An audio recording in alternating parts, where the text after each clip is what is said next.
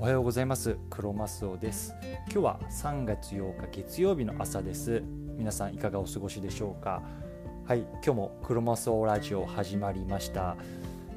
え今日のテーマは一つのコンテンツを複数のプラットフォームで一斉配信する。時短ができて妻もハッピー。このようなテーマでお話ししていきたいと思います。本題の前にこの番組ではアメリカからお金の話であったりとか自由な人生について考えるっていうのをテーマに毎日発信しています。僕自身日本にいる時はマネーリテラシーがゼロでした。ただ今はアメリカに来て7年以上が経つんですけどアメリカ人と結婚したことでアメリカ流のお金の考え方とかっていうのを学んで実践することで30代で純富裕層と呼ばれる金融資産を築くことができました。この考え方とか実践方法っていうのを私の方から毎朝アメリカから発信することによって皆さんにお届けしたいなと考えています。もしこの番組が面白いなと思った方がいればぜひフォローいただけると嬉しいです。ということで今日のテーマなんですけれども改めて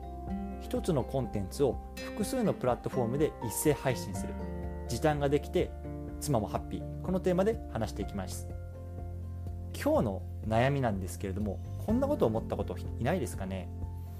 副業を始めてみたんだけど Twitter で発信してフォロワーを増やさないといけない。一方でブログも書かなきゃいけない。ラジオも録らなきゃいけないしノートも更新してみたいな。こんな時間がなくてできないよ。こんな風に思った方って僕だけじゃないはずなんですよね。で実際これは僕が、まあ、初めて副業を始めた時に思ってたことですし正直今も少しこういうように思っていることがあります。なので今回は僕なりの解決策っていうのを皆さんと共有したいと思っています。その解決策とは一つのコンテンツを複数のプラットフォームで一斉配信しちゃおうっていうことなんですね。メリットが3つあって1つ目はあれこれ考える必要がない。2つ目は各プラットフォームが補完し合って 1+1 が3になる。そして3つ目は空いた時間で家族サービスができる。これが一番重要なことなんですよね。ということで1つずつ見ていきましょう。まず1つ目のメリット。あれこれ考える必要がないっていうことなんですよね。で、まあ、僕の例で言うと例えばツイッターでは何かアメリカの経済的な最新のニュースを発信しなきゃいけないって言って例えばウォール・ストリート・ジャーナルとかをこう探ってそれについて日本語で発信する。一方でブログではじゃあ証券口座の開き方を今日は発信しようと言って証券口座をいろいろと調べて発信する。で一方でトークの方ではじゃあ今日の投資銘柄どうしようって言って投資銘柄を探して発信するっていう風にこうなると1日のうちで Twitter やブログや音声配信って3つのトピックについて調べて発信しなければいけないんですよね。やっぱりこれじゃ時間がないんですよ。なので今回は1つの内容に対して3つの違ったプラットフォームを使って配信していけば効率がいいよねっていうことに気づきました。で統一することでその日やることがまあ1つでいいっていうようなメリットがあります。はい、うん、で次2つ目なんですけどこの各プラットフォームが補完し合って 1+1 が3になるっていうことなんですけれどもまず各プラットフォームはそれぞれの良さがありますよね。例えばツイッターなら不特定多数の人にこう140字でピッとこう訴求できてしまうっていうようなところあるよね。でこれによってあクロマスってこういうことつぶやくんだとかこうパッとこう視覚的に分かりやすいところがあると思うんですよ。一方でブログだったらもっとこの興味のあるようなコアな層にこう長い文章とかを書いてもこう読んでもらえるようなところがあると思うんですよね。で一方で例えば音声配信なんかはもうツイッターを見る時間もないしブログなんてそもそも見る時間本当にないしでも耳で聞くことならできるよとかそういうようなあの層の方に届けることができると思うのでこう各プラットフォームいろんな良さがあると思うんですよ。なので例えば僕が使ってるやり方としては、まあ、ツイッターでじゃあ今日はこんな内容を発信しますからあのチェックしておいてくださいねみたいな感じでこうざっくりと内容を発信する。でブログでその詳細っていうのをこうずらっと書くんですよね一方でこういうようなラジオではこうそれをやってる時に実実際に自分が使ってみて感じたこととかっていうのをこう発信することでこうお互いのプラットフォームをこうカバーし合うような使い方をしています。うん、でこれもう一つメリットがあると思っていてこう各プラットフォームで発信することでそこにしかいなかった客層っていうのをこう広げることができるかなと思ってるんですよね。これちょっと具体的に言うと例えば今までずっとこうツイッターしか見てなかったけどおクロマスオこんなことつぶやいてるの面白そうなやつだな。でこう調べていくうちにあれ？こいつラジオもやってんだと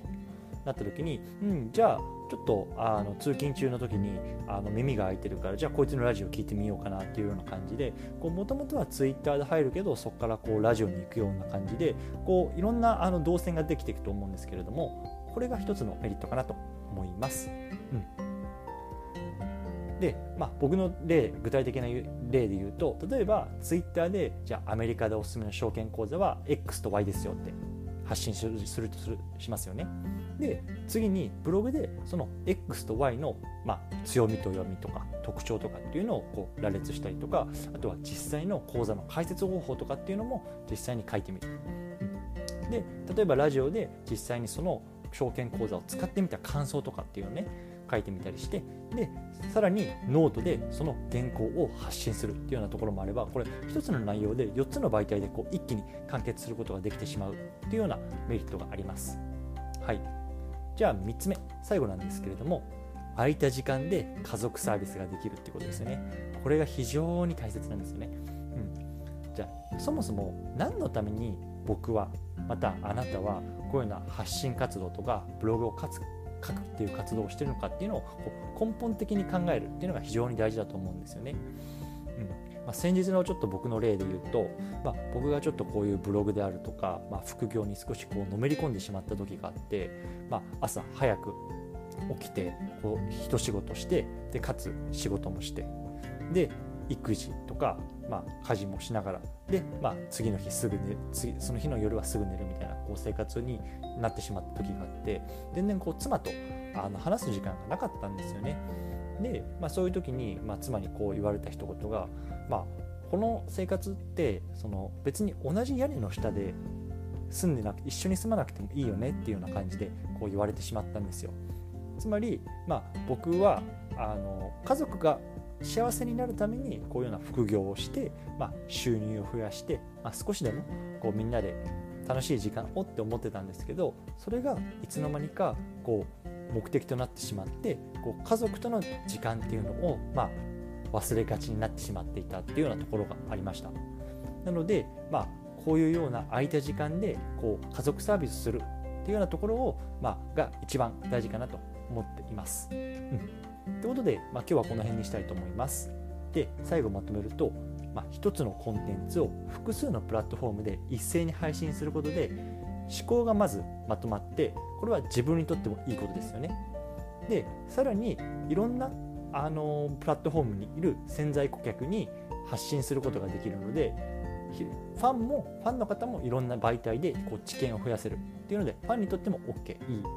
でさらに家族にもとっても時間が増えていいということでこう三方よしの状態になるのかなと思っています。はい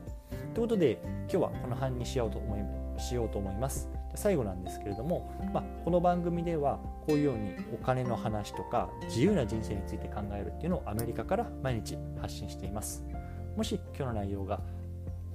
ためになったなと思う方がいてれば、ぜひフォローしていただけると嬉しいです。ということで今日はこの辺に失礼します。さよなら。